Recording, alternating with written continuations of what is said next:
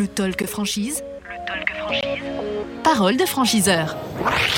Oui, effectivement, le Talk Franchise en direct de Franchise Expo Paris 2022, ici au Parc des Expositions de, de Paris. Euh, 40 ans hein, pour euh, ce salon, vous le savez. N'hésitez pas d'ailleurs à venir nous rendre une petite visite. Nous sommes sur le stand X40. Nous a rejoint ce micro le directeur général délégué euh, de la boucherie, Alexandre Bauder. Bonjour. Bonjour, bonjour à toutes et à tous. Merci d'être avec nous. Euh, Deuxième jour hein, pour euh, ce salon. Euh, Allez, je vais vous poser la question comment s'est passée la, la première journée pour vous? Et globalement, on est content. Ouais. On, on a retrouvé des candidats euh, qui viennent, qui viennent, qui sont intéressés, qui ont des projets.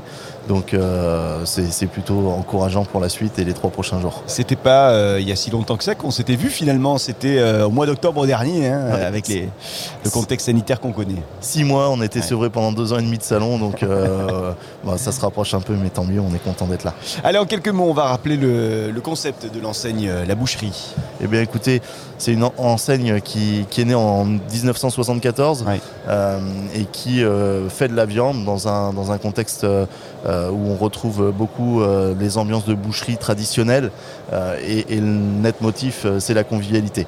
Donc, on, on vient prendre du plaisir autour d'une bonne viande grillée dans nos restaurants. Combien de restaurants aujourd'hui sur le, le territoire français? On a 137 établissements Ouais. euh, et on continue de développer euh, depuis, euh, depuis on fait, ça fait 20 ans qu'on fait de la franchise maintenant.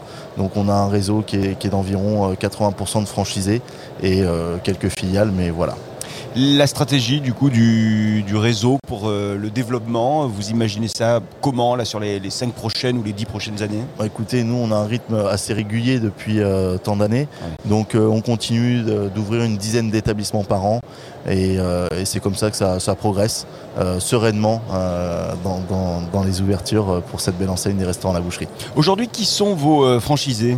Eh ben, écoutez, je reviens sur quelque chose qui peut euh, en étonner euh, beaucoup, parce qu'à Ouais. chaque fois c'est la question, mais 80% ne sont pas issus de la restauration. Ah bon? Oui, oui, ils, 80%. viennent- ils viennent d'où? Alors ils viennent d'univers différents, il y en Ouais. a qui sont dans la distribution, dans les assurances, dans le tertiaire, enfin on a, on a des parcours vraiment euh, très différents avant d'arriver euh, dans les dans les dans l'enseigne des restaurants à la boucherie. Ouais. Euh, très souvent, c'est des, des gens qui ont eu une première expérience, soit de chef d'entreprise, soit de, de, de dirigeants euh, d'entreprise, et euh, qui ont managé, euh, qui ont managé des équipes, puisque un restaurant, c'est entre 8 et 20 personnes. Donc il faut, il faut avoir le sens du management, il faut avoir le sens un sens économique euh, d'une entreprise. Donc voilà, c'est souvent ces profils euh, qui ont cette fibre-là. Mais avant tout, il faut avoir la fibre euh, commerçant et, et aimer le plaisir de la table. D'après vous, euh, Alexandre Bauder, qu'est-ce qui les amène chez vous euh, à la boucherie? Bah, C'est ce que je vous disais, la convivialité, La convivialité. le plaisir de la Ouais. table. On fait, on fait un métier qui est assez passionnant. Mm. Vous ouvrez un restaurant, vous ouvrez un lieu de vie.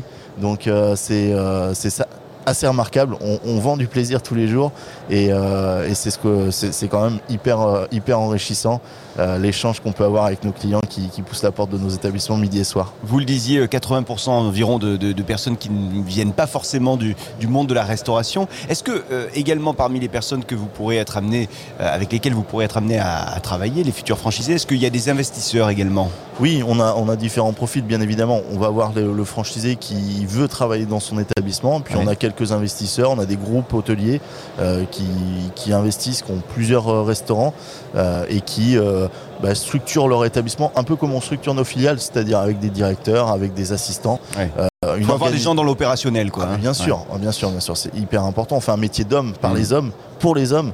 Donc euh, c'est- une grande richesse et il faut quand même avoir, avoir les hommes autour de soi quand on est investisseur. Alors les conditions d'accès à votre réseau, euh, la boucherie Eh ben, écoutez, il faut, euh, il faut, ça dépend le, le format que, dans lequel on, on investit, mais il faut compter environ 200 000 euros d'apport. Oui. Euh, c'est un investissement qui est entre 750 et 850 000 euros, tout inclus. J'ai pour habitude de, de dire euh, jusqu'à la petite cuillère pour touiller le café. Euh, donc c'est ça, c'est ça l'enveloppe globale. Et aujourd'hui, les, les organismes financiers habituels nous demandent environ 25%, donc, euh, donc on est dans l'ordre de 200 000 euros d'apport.